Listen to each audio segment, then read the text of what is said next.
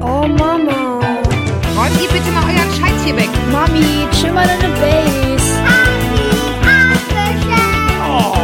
Herzlich willkommen zu einer neuen Folge von Elterngespräch, dem Podcast-Talk von Eltern für Eltern. Mein Name ist Julia Schmidt-Jorzig, bin selbst Mutter dreier Kinder und habe noch viele Fragen rund ums Familienleben.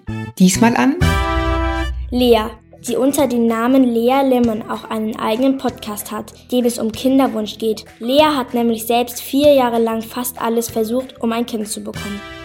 Willkommen beim Elterngespräch, Lea. Hallo Julia. Hallo, super, dass du hier bist. Jetzt muss ich gleich fragen und so ein bisschen die Katze aus dem Sack lassen. Ähm, vier Jahre Kinderwunschbehandlung oder Kinderwunsch. Ist es gut ausgegangen? ja, es hat ein Happy End. Mhm. Das ist meine kleine Tochter und die ist jetzt zweieinhalb Jahre alt fast. Schön. Okay, also super. Erstmal herzlichen Glückwunsch dazu. Dankeschön. Total cool. Vielleicht noch einmal ganz grundsätzlich dazu, was wir hier bei Elterngespräch vorhaben. Ich spreche mit Menschen über alles Mögliche zum Thema Familienleben. Mit Eltern, Promis oder Normalos, mit Glücklichen oder solchen, die mit sich hadern, mit Omas oder Opas oder Fachleuten, die was Interessantes zu erzählen haben. Aber heute ist eben Lea hier und sie erzählt uns in der nächsten halben Stunde, was man so durchmacht, wenn man einen Kinderwunsch hat und was man durchmacht, wenn Wünsche wahr werden. Du hast so lange den Wunsch gehabt, ein Kind zu bekommen. Hast du das Gefühl, dass du heute anders Mutter bist als Frauen, die du kennst? Mm, ich glaube nicht. Also ich, äh, ich habe das gedacht in der Kinderwunschzeit, weil ähm, in der Zeit, äh, also so, guckst du halt vor allen Dingen, also Mütter mit Kindern, aber auch Schwangere an und bist halt voller Neid und äh, denkst du, du musst der glücklichste Mensch der Welt sein, beschwer dich über nichts. Aber, und das ist eigentlich auch gut so, in dem Moment, wo man das Kind geboren hat oder auch schon in der Schwangerschaft, äh, hat man dann die gleichen Probleme wie alle, an, alle anderen auch. Und ich finde, ähm, das darf man dann auch haben. Also ich finde, man hat dann so eine lange Zeit hinter sich gebracht, in der man irgendwie das Gefühl hatte, man funktioniert nicht wie die anderen oder man darf nicht sein wie die anderen. Und ähm, dann stellt sich das Ganze automatisch ein, dass du ähm, die gleichen Probleme hast wie alle anderen Schwangeren und alle anderen Mütter. Und dann ähm, vergisst du das einfach. Also ich hatte ein bisschen Angst, dass ich vielleicht ähm, so eine über behütsame, sagt man, be behütende, glaube ja, ich. Ja. Genau, Mama werde. Und da merke ich manchmal vielleicht, äh, ohne Kinderwunsch wäre ich da vielleicht anders gewesen. Also ich bin manchmal extra so ein bisschen lockerer, weil ich irgendwie Angst hatte, dass ich da ähm, zu verkrampft bin. Aber sonst würde ich sagen, und das ist auch meine Erfahrung bei vielen anderen Müttern, die ich sozusagen nach äh, die Kinderwunsch hatten und jetzt Mütter sind, äh, sind wir am Ende ganz normale Mütter wie äh, die anderen auch. Kannst du dich noch äh, an die Zeit erinnern, wo bei dir das Gefühl aufkam, irgendwas läuft hier nicht rund? Wann war das? Woran hast du gemerkt? Oder wann war der Punkt, wo du merktest, das läuft hier nicht einfach durch? Ich werde hier jetzt nicht einfach schwanger. Ähm, bei mir, äh, also ich wollte eigentlich gar nicht schwanger werden am Anfang, äh, weil ich, da war ich irgendwie vielleicht 28 oder so. Und dann äh, war ich im Krankenhaus, weil ich ähm, Endometriose habe. Das wurde dann erst festgestellt. Das ist Was so eine. ist das? Ist eine Krankheit, ähm, ich sage immer, nicht alle Frauen, die keine Kinder kriegen äh, können, haben Endometriose, aber die meisten, die Endometriose haben, können keine Kinder kriegen. Da geht es im Endeffekt so ein bisschen über um, um eine Verklebung von Eileitern. So, das Ei kann da nicht mehr richtig durchrutschen. So, da wo es hingehört. Und ähm, da war ich im Krankenhaus wegen einer OP und da meinte die Ärztin zu mir, also äh, das würde eventuell schwierig werden mal, wenn ich mal schwanger werden möchte. Und äh, wenn ich die Pille absetze, muss ich dann sozusagen ganz schnell versuchen, schwanger zu werden. Da kam dann so ein Druck von außen sozusagen einmal. Oh Gott, das Ja, kann sein. Aber irgendwie war es mir noch egal, weil ich noch gar keine Kinder haben wollte. Aber das bedeutet, als ich dann mit 30 ungefähr gesagt habe, okay, ich würde jetzt gerne ein Kind haben, da wusste ich von Anfang an, das wird eventuell nicht einfach werden. Und dann haben wir trotzdem ein Jahr lang ähm, das so versucht. Und es hat nicht geklappt. Aber ich war schon die ganze Zeit, ich wusste, es könnte eventuell nicht klappen. Und äh, genau, und dann ging sozusagen das ganze, ähm, wie sagt man, das, die ganze Masch Maschinerie los mit äh, Kinderwunschklinik und so weiter. Erinnerst du dich noch, als du merktest, so gut, nach einem Dreivierteljahr, das wird hier so nichts, was für Gefühle da in dir hochkamen? Ist, kriegt man da sowas wie, oh Gott, so, so Versagensängste oder sind es einfach nur Ängste, das könnte nicht klappen? Welche Sachen spielen da mit rein? Also ganz viele in den unterschiedlichen Stadien wahrscheinlich. Also worüber ich zum Beispiel echt erstaunt war, ist, dass ich tatsächlich so einen Gedanken hatte, ich bin keine richtige Frau. Und wenn das mir vorher jemand, also wenn das jemand zu mir gesagt hätte, oh, ich bin keine richtige Frau, weil ich kein Kind kriegen kann, hätte ich dir einen Vogel gezeigt. Ne? Aber das sind so Sachen, die dann, ohne dass du wirklich das kommt halt in dir hoch, so, weil du so denkst, okay, äh, was ist denn der ursprüngliche Sinn mal von Partnerschaft oder Mann und Frau und ne, wenn du rein aufs Biologische dich beschränkst und du kannst das dann nicht, dann denkst du echt so, da funktioniere ich irgendwie nicht so, wie ich funktionieren sollte. Und dann gibt's aber, ja, je nachdem, welches Stadium äh, du gerade durchläufst, ganz verschiedene äh, schreckliche Gefühle. Zum Beispiel, dass ich äh, überlegen musste, also dadurch, dass es an mir lag, dass wir keine Kinder kriegen konnten. Ähm, das war so klar? Das war ganz klar, genau. Das ist halt auch also ähm, ein, einer der Schritte, die du als erstes machst, bevor du in die Behandlung gehst, ist, dass beide natürlich untersucht werden. Und mein Mann war halt super fruchtbar.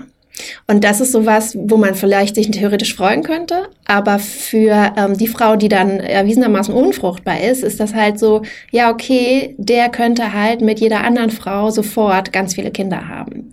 Und ähm, wenn der dann vier Jahre lang oder drei Jahre lang versucht, mit dir ein Kind zu machen und es, und es klappt nicht, dann denkst du, oder also ich weiß, dass das viele nicht gedacht haben, das war mein spezieller Gedanke, war dann tatsächlich, dass ich gedacht habe, okay, ist es vielleicht meine Aufgabe, den zu verlassen, weil ähm, ich dem das Leben kaputt mache. Ne? Also, soll, also es sind echt ganz, ganz harte Fragen, ähm, die da an einen äh, äh, herankommen. Ja. Ich kann mir vorstellen, ich weiß nicht, wie offen du das damals sofort gespielt hast, aber dass das auch im Umfeld nicht einfach ist. Ne? Also bei uns zum Beispiel war es so, kaum waren wir verheiratet, fragten alle ununterbrochen mhm. nach Babys und wenn das nicht mhm. sofort passierte, dann hieß es, naja, wahrscheinlich willst du erstmal Karriere machen oder so. Also diese ganzen Sprüche, die man dann mhm. auch aushalten muss. Wie war das bei euch? Ähm, also das Krasse ist halt, dass ich selber diese Sprüche früher auch gemacht habe und da überhaupt keine Ahnung hatte, was das eigentlich auslöst, was das bedeutet, wie intim das eigentlich ist und was das eigentlich für eine Unverschämtheit ist. Ne? Also da so bla bla auf einer Party, na und jetzt seid ihr ja und wollt ihr nicht und so weiter. Ne? Und ich da auch überhaupt kein Empfinden für hatte, wenn da vielleicht jemand mal rumgedruckst hat oder so. Und ähm, ich habe das am Anfang habe ich mich auch, also das ist echt krass, weil ich habe mich echt geschämt. Ne? Also ähm, und ich schäme mich eigentlich nicht für viel. Ich denke immer so, ich bin halt so wie ich bin und äh, das ist schon okay so. Aber ähm, und es war für mich auch interessant zu lernen, dass ich mich dafür etwas, dass mir das wahnsinnig peinlich war. So und ähm, ich habe das am Ende, äh, am Anfang, also sehr verheimlicht. Und dann sind wir aber Stück für Stück ähm, je weiter das ging, sind wir dann offener geworden. Und ähm, wie bei so vielen Sachen, wo man dann selber offen wird, ähm, prasselt es auf einen ein, dass halt auch ganz viele andere sozusagen die Thematik haben. Das ist halt ein großes Tabuthema. Und ähm, weil es so schambesetzt ist wahrscheinlich. Ja, ja, ja. Mhm. Und ähm, ja, und als ich weiß gar nicht, ich glaube, als während ich schwanger war. Ich glaube, ich musste erst schwanger werden und dann, nee, ich habe Tagebuch geschrieben die ganze Zeit und als ich dann äh, schwanger geworden bin, habe ich gesagt, okay, ich schreibe da ein Buch drüber ähm, und schreibe das alles auf und gehe halt dann so richtig eigentlich offen damit um. Also sozusagen das Gegenteil, wie ähm, ich am Anfang geplant hatte, dass das alles still und heimlich äh, laufen soll, äh, war es dann am Ende total in Ordnung, darüber so zu reden, weil halt eben ähm, wirklich ganz, ganz viele Leute davon betroffen sind. Ja, also jedes siebte Paar in Deutschland ist unfruchtbar. Also das, da kann man sich ausrechnen, äh, ne, wenn du mal irgendwie in, einer, in einem Meeting sitzt, äh, kannst du dann immer bis sieben zählen. Ja, Wahnsinn. Mhm. Jetzt ist ja letztendlich, wenn du ein Kind verlierst, mhm. das äh, eine Fehlgeburt hast, wie häufig das mhm, passiert, mhm, genau. erfährst du erst, wenn du in deinem Freundeskreis ja. davon ja. erzählst. Ja. Ne? Genau, mhm. sonst auch so ein Tabuthema. Ähm, welche Maschinerie ging denn dann los? Was habt ihr durchlaufen? Also eigentlich soll man es ja einmal ein Jahr lang probieren. So, das haben wir gemacht. Dann ja, gehst du so durch verschiedene Stadien. Das heißt, dann, dann gehst du erstmal zur Kinderwunschklinik und dann reden die mit dir. Dann wird das äh, Sperma vom Mann getestet. Und da das bei uns jetzt in unserem Fall so war, dass das äh, 1A-Qualität war, ähm, war das dann relativ schnell klar, dass äh, wir äh, eine IVF machen müssen. Und genau jetzt passt unser kleines Aha, indem wir zu jedem Gast und dem Thema, das er mitbringt, Fakten und Hintergründe liefern oder eben Begriffe erklären. Das kleine Aha. Was ist IVF? von Sandra Hermes. IVF steht für In-vitro-Fertilisation. Die Befruchtung, Fertilisation der weiblichen Eizelle durch ein männliches Spermium findet dabei im Reagenzglas, also in vitro statt und nicht im weiblichen Körper. Bei der In-vitro-Fertilisation ist die Umgebung zwar künstlich, die Befruchtung selbst geschieht jedoch natürlich. Samen und Eizelle verschmelzen im Reagenzglas genauso selbstständig wie im Eileiter zu einer Zygote, dem Vorläufer des späteren Embryos. Die Behandlung einer IVF läuft dann in folgenden Schritten ab. Zunächst blockiert ein Medikament die natürliche Aktivität der Eierstöcke. Anschließend lässt eine tägliche Hormongabe eine größere Anzahl von Eizellen parallel heranreifen. Diese Hormonspritzen, die durchaus auch Nebenwirkungen haben können, spritzen die Frauen sich selbst in den Bauch. Nach etwa zwei Wochen werden diese Eizellen ebenfalls hormonell auf den Eisprung vorbereitet und so fruchtbar gemacht. Dann kommt die Punktion. Dabei entnimmt der Arzt durch die Vagina 5 bis 15 befruchtungsfähige Eizellen. Der Eingriff dauert in der Regel 10 bis 15 Minuten und geschieht meistens während einer kurzen Vollnarkose. Dann wird das durch Masturbation gewonnene Sperma des Mannes in einem Glasschälchen mit den Eizellen zusammengebracht. Dort verschmelzen Eizelle und Spermium. Nach etwa 48 Stunden findet dann der Embryonentransfer statt. Das heißt, die befruchtete Eizelle wird wieder eingepflanzt. Und dann werden diese sozusagen ähm, sich zusammentuenden Zellen mhm. zurückgepflanzt. Genau, die werden dann in die Gebärmutter gesetzt. Äh, das fand, das war auch immer extrem emotional. Also das war immer das eigentlich das Schlimmste, weil ähm, ich weiß, das erste Mal, als das bei mir gemacht wurde, da war dann so eine Ärztin. Man darf da auch nicht vergessen, ähm, das sind zwar alles Ärzte und die wollen einem helfen, aber die machen auch sehr viel Geld mit dir. Das heißt, ähm, dieses ganze Geschäft mit dem Kinderwunsch, also ist einfach ein Geschäft. So. Und ähm, die hat dann damals zu mir gesagt, das weiß ich noch ganz genau, so hat sie gesagt, jetzt sind sie ein bisschen schwanger. Und es stimmt theoretisch. Ich hatte in dem Moment eine befruchtete Eizelle in meiner Gebärmutter. So, ähm, aber natürlich geht es darum, dass sich diese Eizelle ähm, andockt ne, und äh, sozusagen weiterentwickelt. Und die Wahrscheinlichkeit dazu weiß ich jetzt nicht ganz genau, aber die ist jetzt nicht besonders groß. Ne? Das ich ist glaube irgendwas um die 25. Genau, Prozent, sowas. Ne? Je nach Alter. Aber dieses äh, so jetzt sind sie theoretisch schwanger macht natürlich in jemanden, der sich irgendwie drei Jahre lang äh, ein Kind gewünscht hat und gespart hat, um sich das leisten zu können. Das kostet ja auch Geld, ne? Äh, das macht natürlich wahnsinnig Emotionen. Und was sie dann auch noch gemacht hat, ist, dass sie gesagt hat, möchten Sie ein Ultraschallbild davon haben. Mhm. Und äh, man ist dann natürlich total überfordert. Ne? Und ich weiß gar nicht, ob ich ja oder nein gesagt habe. Auf jeden Fall hat es dann nicht geklappt. Ja? Also ich bin nicht schwanger geworden.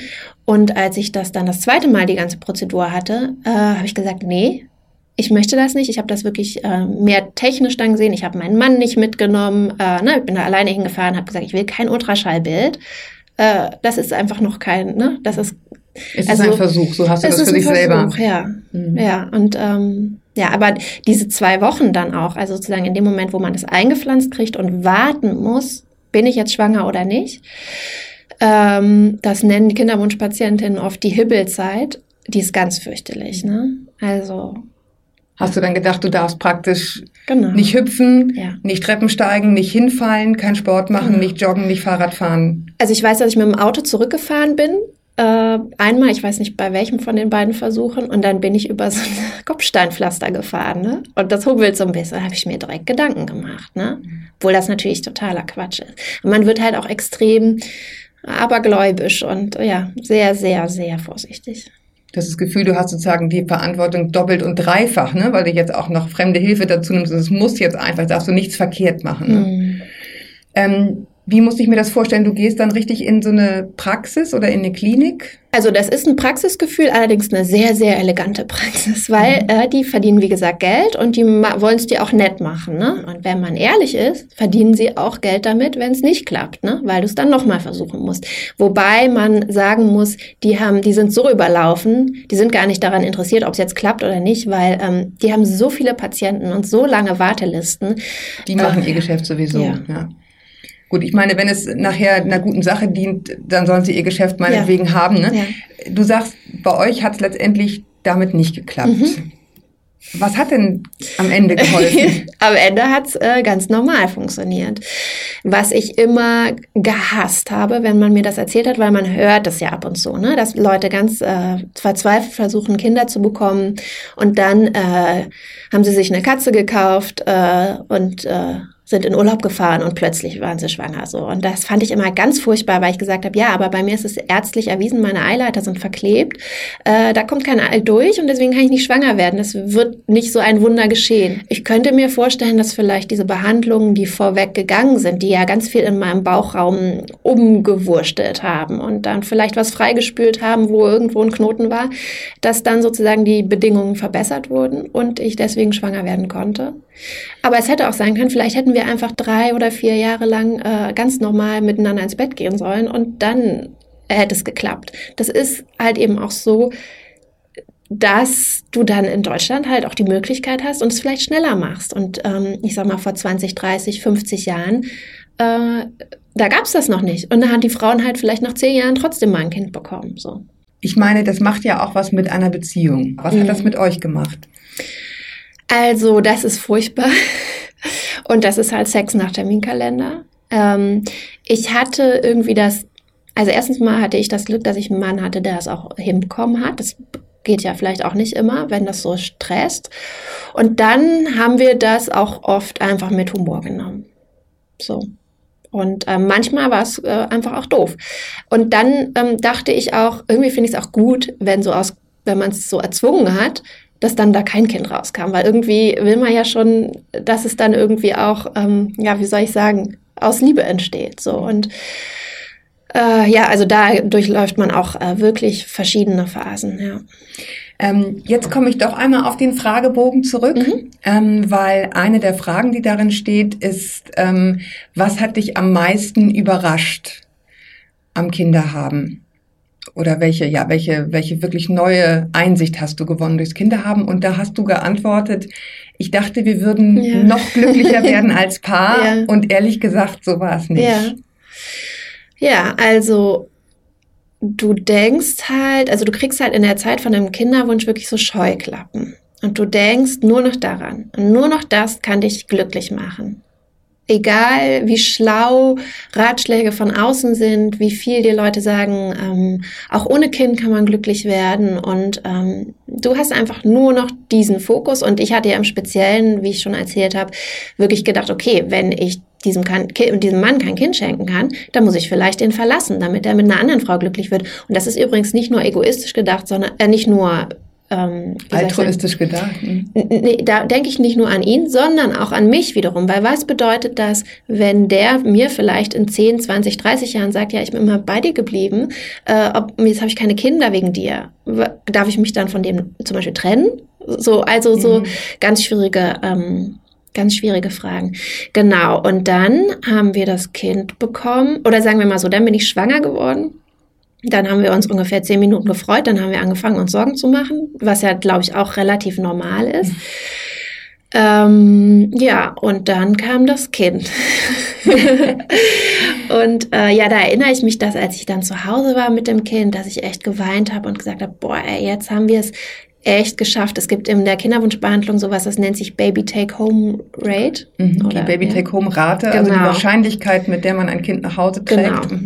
Und die ist ja relativ gering. Und dann wirklich dieses Kind bei uns zu Hause, unser Kind, und auch noch natürlich entstanden, da habe ich dann echt geweint und dachte so, jetzt haben wir es geschafft. Und es war halt wie in so eine Ziellinie einlaufen, aber dann geht's ja halt erst richtig los. Ja. Ne?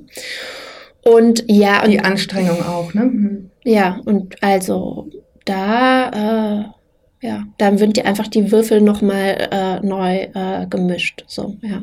ja, weil das einfach eine ungeheure Belastungssituation ist. Ne? Man denkt ja immer sozusagen bis zur Geburt, denken mm. irgendwie alle. Und dann, genau wie du richtig sagst, mm. kommt ja eine unfassbar anstrengende Phase, weil man mm. die Geburt eben in den Knochen hat. Und dann geht es los mit dem Nicht-Schlafen. Und das sagst du, hat dann auch bei eurer Beziehung natürlich, ja, wie bei jeder Beziehung, glaube ich fast, äh, Spuren hinterlassen, diese Erschöpfung und Anstrengung, die das mit sich brachte? Ja, also ich dachte, dass wir das irgendwie besser hinkriegen. Ähm, ja, ich weiß gar nicht so genau, was ich dazu sagen soll. Also, aber wir kriegen es nicht besonders gut hin. So, also wir sind noch zusammen und wir reißen uns echt den Hintern auf, äh, das hinzukriegen. Äh, aber äh, ich weiß nicht, ich dachte immer in der Kinderwunschphase, ich bin wahnsinnig unglücklich. Und jetzt denke ich manchmal so, also jetzt ist es auch echt anstrengend. Ne? Ähm, ja, deswegen ja. fand ich die Frage wirklich sehr wichtig und interessant am Anfang zu stellen. Guckst du da heute anders drauf? Weil ich mich manchmal dabei ertappe, wie man immer so professionell lustig vor sich hin jammert mhm. ähm, und denke, ne, weil das so ein bisschen, es ist so, so, so eine Gesprächsatmosphäre, die man häufig hat, so, oh, was bei euch heute auch so ja. schrecklich, wo du denkst, mein Gott, also halt mal die Bälle flach, eigentlich ist doch alles mhm. gut und ob dir das eigentlich anders geht. Aber es ist eben de facto ein ziemlich tougher Job, Kinder großzuziehen, mhm. so schön es ist. Und ich finde es interessant zu sehen, dass das sozusagen dir auch so geht. Also mir geht's auch so und es ist eher sogar so, dass ich oft diese Frauen, also oder wie du jetzt, ne, dass, dass man das dann so ein bisschen scherzhaft und und ich denke immer so, ja, aber mir ist echt so, ist kein Scherz. Ich, ich bin echt verzweifelt. Also meine, also äh, ja, also ja, ich, ich bin echt äh, seit zweieinhalb Jahren echt äh, richtig, ich finde es richtig, richtig anstrengend. So und ähm, ich, ich weiß auch, dass ich damals in der Kinderwunschzeit habe ich allen Leuten, die so gesagt haben, ja, wir wollen vielleicht und mal gucken, ne? Und wenn ich eine 35-Jährige getroffen habe, die gesagt hat, ja, ich schau mal, habe ich immer gesagt, du musst und schnell wie möglich und ist doch egal, äh, ne? Und heute bin ich halt ganz anders. Also heute würde ich wirklich sagen, wenn du nicht unbedingt ein Kind haben möchtest, ähm, dann ist ein Leben ohne Kind bestimmt auch echt gut und erstrebenswert und nicht weniger wert. So. Ja, ja, das ist, glaube ich, so ein bisschen die absolute Gretchen-Diskussion äh, zwischen Leuten mit und ohne Kindern, dass dieser Teil, der daran so wunderschön sein kann und der Teil, der daran so unfassbar anstrengend sein kann, praktisch vorher nicht zu vermitteln ist. Mhm. Ne, man kann jemandem theoretisch sagen, ehrlich gesagt, pass bloß auf, dass du im Wochenbett auf dich achtest. Das mhm. ist so mhm. unfassbar anstrengend. Mhm. Und trotzdem weiß man das. Man sieht dem anderen schon an, das geht aus dem ja, ins ja, eine Ohr rein, ja, aus dem anderen Ohr wieder raus. Und es kommt nicht an, weil man einfach sich das nicht vorstellen kann, wie sehr man da ans Limit kommt. Ne? Eine weitere Frage in diesem Fragebogen war, gibt es Dinge, wo du sagst, die hätte ich gern nochmal und Dinge, wo du sagst, nie wieder? Und bei nochmal hast du zu meinem persönlichen Erstaunen jetzt gesagt, die Zeit im Kreißsaal ja. war toll. Ich muss dazu sagen, ich habe drei Kaiserschnitte, ich habe keine Ahnung, wie es geht. Okay. Aber ich kenne Erzählungen, die gehen anders. ähm, ja, das bezieht sich jetzt auch nicht auf die komplette Zeit im Kreissaal, aber ich bin da hingekommen das war einfach das richtige Krankenhaus, was wir uns ausgesucht haben. Da bin ich im Nachhinein echt froh. Ich hatte einfach nette Hebammen. Man muss auch sagen, natürlich, ich hatte irgendwie super Schmerzen, aber ich hatte dann auch eine PDA. Und ich meine, weil, glaube ich, die Zeit ab dem Zeitpunkt von der PDA. Ähm, weil dann lagen wir da so, mein Mann, also es war, wir, ich weiß nicht, da, es war auch noch eine Nacht zwischen, ja. Ähm, ich lag da an diesem ganzen Kabeln und mein Mann lag äh, irgendwo auf dem Bett daneben und ich fand in diesem Kreissaal hatte man so das Gefühl, ja, als ob jemand die Zeit angehalten hätte. Ich hatte dann keine Schmerzen mehr. Ich döste da so vor mich hin. Anscheinend, das Baby hat aber gearbeitet, ne? Und hat da irgendwie, der Muttermund hat sich geöffnet und so. Und das irgendwie, weiß ich auch nicht, wir haben dann nach draußen geguckt und es war so eines der wenigen Male, was man ja im Moment im Leben hat, dass wirklich alles draußen rum total egal ist und man sich einfach die Zeit nehmen kann, die man jetzt braucht, um um das zu machen, äh, was gemacht werden muss. Und das war einfach total ähm, schön, ja. Bin gespannt. ich bin gespannt, sage ich deshalb, Warum? weil äh, ich meine Schwester begleiten darf so. zur Geburt und ja. äh, im Grunde keine Ahnung habe, wie es geht, aber hinterher werde ich es wissen. Und das ist nämlich dann kein Kaiserschnitt, sondern da bist, das wird hoffentlich oder wahrscheinlich. So Gott will, okay. soll das alles auf natürlichen Wege gehen. Ja. Genau. Wow. Ja. Aber ihr Mann ist dann auch dabei, oder? Nein. Ah, okay. Mhm. Also du und sie. Ja, wir okay. Beide. Und eine genau. Hebamme hoffentlich. Ich hoffe. ich hoffe das okay. sehr. Oh, ich kann es nicht. Ähm, Schön. Was ich nie mehr erleben möchte, hast du geantwortet, die Nächte mit Geschrei. Ja. Ähm, ich weiß nicht, wie es dir geht. Ich hatte manchmal das Gefühl, jetzt noch ein Problem mehr, sowas wie finanzielle Sorgen mhm. oder auch noch Stress mit dem Partner und ich vergesse mich. Mhm. Geht dir das auch so, dass du wirklich das Gefühl hast, du bist am Limit auch, du musst dich wirklich zusammenreißen, da nicht rumzuschreien oder äh, handgreiflich zu werden? Hast du das auch oder ist es so schlimm nicht? Ähm, doch, ich finde es total schlimm. Ähm, ich muss sagen, also ja, die, die schläft halt nicht durch, ne? Und die Nächte, äh, also die hat praktisch noch nie durchgeschlafen. Also Mit zwei. mit zweieinhalb. Ja, das ist aber. Und die hat ganz schlimme Schreianfälle äh, in der Nacht. Und ähm, na, wir haben schon alles durch. Und äh, jetzt hatten wir letztens, waren wir irgendwie am Strand den ganzen Tag und dann äh, hat sie durchgeschlafen. Und am nächsten Morgen sage ich so zu meinem Mann, ja, okay, in dem Fall könnte ich auch noch mehr Kinder kriegen. Und in dem Fall verstehe ich auch, warum Leute zu uns sagen, was habt ihr denn? Die uns vielleicht jetzt nicht so gut verstehen können, die Kinder haben. Weil wenn ich ein Kind hätte, was abends ins Bett gehen würde um acht und dann um acht wieder aufstehen, das heißt, ich hätte zwölf Stunden, um mich zu erholen, dann guckst du schon ganz anders da drauf. Und das war, Schlag, ja. ja. Und das war wirklich, dass ich so gesagt habe, ja, okay, das ist ein ganz anderes Leben, ja. Also das äh, schlaucht mich extrem. Und obwohl man ja immer sagt, bei Kindern alles ist nur eine Phase, ist das jetzt wirklich eine sehr, sehr lange Phase. So. Aber von Nachtschreck, damit habt ihr euch schon befasst. Wobei, das kommt, glaube ich, eigentlich später, ne? Das Ja, Eltern- damit haben wir uns befasst. Und ähm, also tatsächlich, also es ist so ein bisschen wie ein Nachtschreck gewesen.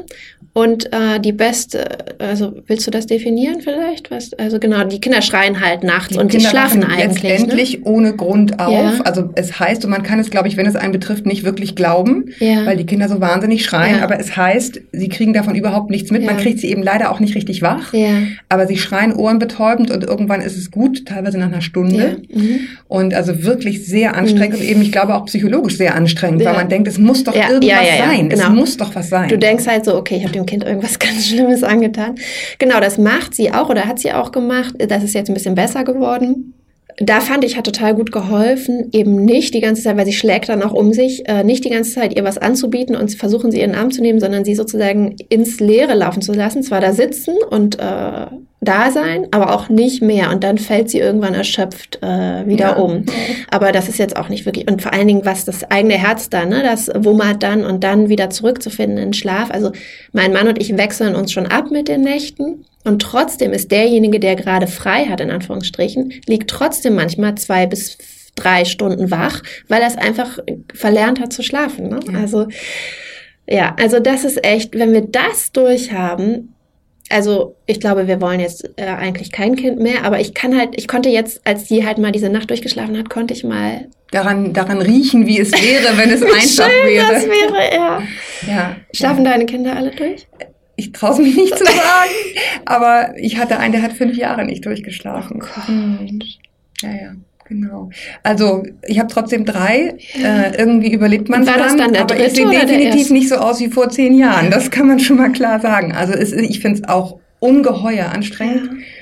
Selbst meine Kleine schläft bis heute im Grunde nicht wirklich durch. Also ich bin da überhaupt kein Profi. Insofern sitze ich hier an der falschen Stelle. Ich kann keine klugen Schlaftipps geben. Ich habe es überhaupt nicht aber du, hast von es, Anfang du an. lebst noch? Ich lebe noch. Du sitzt hier? Ich lebe noch. ja, jetzt sind die ja schon so ein bisschen älter, ne? Ja. Zwölf und elf und sechs, jetzt geht's. Okay, jetzt schlafen die alle durch. Die Kleine kommt noch nachts, wenn sie schlecht Ja, geträumt hat. okay. So. Aber es ist eben nicht mehr dieses zwei Stunden, Ja. alle zwei Stunden und trinken wollen. Ja, und so. ja. Da habe ich aber von Anfang an das völlig alles falsch gemacht. Also ich habe wirklich keine Ahnung. Manche geben mir ja um elf oder das letzte Mal die Brust und dann schlafen die bis sieben. Mhm. Ich war um sieben Uhr abends so fix und fertig, Mhm. dass ich die ins Bett gelegt habe. Und dann sind die natürlich um elf, um zwei, um fünf und so gekommen. Also da kann ich leider wirklich keine besonders klugen Tipps geben. Ich weiß nur, es soll Kinder geben, die besser schlafen. Ich hatte sie jedenfalls alle nicht. Also, okay.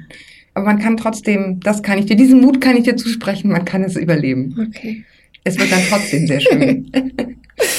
ähm, jetzt habe ich noch eine kleine Rubrik, an der ich irgendwie hänge. Und Ja. das sind die Tops und Flops. Ja. Tops und Flops. Ich kann ja mal bei mir anfangen. Mhm.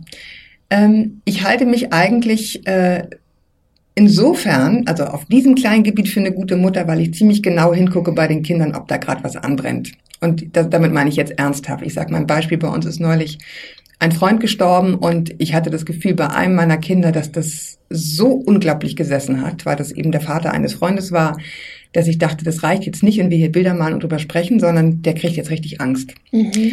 Ähm, und dann setze ich Himmel und Hölle in Bewegung, dass wir einen Termin beim Kinderpsychologen kriegen und dann vergesse ich ihn. Und dann klingelt das Telefon, äh, ich warte hier auf Sie, wo sind Sie denn? Und das geht mir ungefähr fünfmal die Woche so. Ich kriege alles hin, ich mache die tollsten Termine beim Ergotherapeuten, beim Logopäden, beim Kinderarzt und ich Und dann gehst du nicht hin. und ich schaffe es nicht, diese Termine auf die Reihe zu kriegen. Und das macht mich ehrlich gesagt wirklich wahnsinnig. Ja. Weil es auch erstens ein schlechtes Beispiel ist für die Kinder. Ja. Also ständig dieses Vereiern von irgendwelchen Sachen. Und zweitens, weil wir dadurch auch dann im Grunde gar nicht zu einem guten Ende kommen von diesen sehr nett gemeinten Versuchen, Ja. alles auf die Reihe zu kriegen. Also das äh, ist mein Top auf der einen Seite, weil ich das irgendwie immerhin merke, wenn irgendwie Gefahr im Verzug ist und man was tun müsste. Aber wirklich flop, weil ich es einfach dann letztendlich in der Umsetzung nicht auf die Reihe kriege. Gibt es irgendwas, wo du sagst, versuche ich wirklich und kriege ich nicht hin? Was ich echt versuche und nicht hinkriege, ist halt, äh, dass die Bude ordentlich bleibt. Zum Beispiel letzte Woche, äh, da hat meine Tochter so ein bisschen Husten gehabt. Und eigentlich, äh, ich wusste, wenn ich zu unserem Kinderarzt gehe, der ist immer total streng, der sagt immer, ja, dann hustet das Kind halt und sowas wie Hustenstiller gibt er halt nicht. So, und dann bin ich äh, zu unserer Nachbarin, weil ich wusste, die ist auch Kinderärztin und die hat sowas mit Sicherheit da und ich so, kannst du mir das geben? Und dann macht die mir die Tür auf und dann, äh, ich hatte meine Tochter auf dem Arm und dann habe ich so, ich wollte sie halt nicht sozusagen missbrauchen als Ärztin, sondern wirklich nur nachbarschaftlich kannst du mir was geben. Und die hat gerade, ich glaube, die ist noch im Wochenbett das dritte Kind bekommen und macht die Tür auf, ist total freundlich, total entspannt. Und dann habe ich ihr halt meine Problematik gesagt, hat sie gesagt, komm doch kurz rein, ich höre sie schnell ab. Und dann sind wir halt da rein und dann war das total sauber. Die Kinder haben gespielt, das Baby lag in so einer Schale in der Küche, der Tisch war gedeckt, es stand so ein Quiche mit Salat. Und eine brennende Kerze wahrscheinlich noch. Und Das war ein Überraschungsbesuch. Das Ja, bei einem, ja, genau, das kommt noch dazu. Wobei ich sagen muss, ich habe gesehen, dass ihre Mutter, die ist oft da, glaube ich. Das ist bei mir nicht der Fall. Äh, Und dann hat sie noch, dann hat sie noch meine Tochter abgehört, total nett, und dann uns diesen Saft gegeben und so. Und dann bin ich so wieder hochgegangen und ähm, habe meiner Tochter dann so Bratkartoffeln gegeben und in einer Bude, die wirklich aussah, ja, wie überall war ist irgendwie Schmutz und Geschirr und hier ist was angefangen und da fliegt noch irgendwas auf dem Boden rum und die Wäsche stapelt sich. Und dann habe ich sie so angeguckt, weil ich wirklich so dachte, okay, das ist echt ein großer Unterschied, ne? Und eigentlich wäre es mir auch wichtig, dass es irgendwie eine schönere Atmosphäre bei uns wäre. Aber ich habe dann so gedacht, ach komm, also am wichtigsten ist, dass ich dich lieb habe und du kriegst was zu essen. Und äh, ja, Das kann ich total nachvollziehen. Äh, Für mich ist es ein Riesenthema. Ich verbringe einen Großteil meiner Zeit damit, es aufzuräumen, weil ich Ja. es auch total wichtig finde. Ich würde es interessanterweise anders formulieren. Ich würde sagen, ich habe immer noch nicht gelernt zu sagen, es ist mir egal. Das finde ich eher die Schwäche. Ja, also es ist mir bis heute nicht egal. Kannst dir Mhm. vorstellen, äh, drei Kinder und wir haben noch einen Hund. ja. Also ne, schaffst du kaum gegen anzukommen, aber ich schaffe es auch nicht zu sagen, ist mir wurscht. Und wenn ich irgendwo hinkomme, dann bin ich trotzdem beeindruckt, wenn es bei anderen Leuten gut Aber- aussieht. Also kann ich total nachvollziehen. findest du es denn erstrebenswert zu sagen, es ist mir wurscht? Ähm, also ich habe das, äh, in der Tat war das für mich wirklich lange Jahre ein richtig großes Thema. Genau dieses bei anderen gucken und denken, sag mal bitte, Ja. wie geht denn das? Ja. Also es ist jetzt keine Kleinigkeit auch für mich das Thema. Ich habe nur gelernt, ich fühle mich wirklich nicht wohl, Ja. wenn es unordentlich Das ist. ist nämlich das Problem. Und deswegen, genau, also ich, ich fühle mich nicht wohl und deswegen ähm, äh, habe ich aber das Gefühl, setze ich häufig den falschen Fokus, ne? obwohl eigentlich die Kinder abgefragt Ja. werden müssten oder ich Mhm. müsste mal lieb sein oder mal vorlesen, sauge ich Mhm. die ganze Zeit rum und Mhm. denke manchmal so, meine Güte, also Mhm. geht's noch, ist doch jetzt echt scheißegal so. Aber ich merke eben, es ist mir bis heute, schaffe ich es nicht, dass es mir egal ist und ich Mhm. glaube, es würde mich ein bisschen wirklich zu einer besseren Mutter machen, wenn es mir egaler wäre. Hm. Ich habe interessanterweise eine Freundin, die äh, bei uns im Ort wohnt. Da sieht's immer aus wie Saus, fällt mir auch jedes Mal auf. Mhm. Also, ne, das muss man Mhm. auch dazu sagen. Aber die ist so süß und entzückend und geduldig mit ihren Kindern, dass ich jedes Mal denke, nimm dir daran ein Mhm. Beispiel. Es ist egal. Mhm. Es ist eigentlich egal, es sind nur Äußerlichkeiten. Aber ich, das kriege ich nicht gut hin. Also das kann ich total verstehen. Ist für mich, ist für mich auch ein Thema. Hm. Okay, ich danke dir, dass du hier warst. Ich wünsche euch ähm, ganz, ganz, ganz viel Glück, dass ihr das gut hinkriegen werdet. Ja, danke. Es ist eine totale Nagelprobe für jede Beziehung. ja. Ich glaube, auch darüber reden die wenigsten. Es Ja. ist nicht nur Glück, sondern Ja. eben auch ganz schön ein dickes Brett zu bohren. Hm. Ich wünsche euch, dass ihr das hinkriegt und freue mich, dass du da warst. ja, danke für die Einladung. Gerne. Tschüss. Tschüss. Wenn ihr Lust auf weitere Elterngespräche habt, dann abonniert uns doch und erzählt anderen von uns. Das würde mich freuen. Bis dahin haltet den Kopf über Wasser. Ahoi aus Hamburg.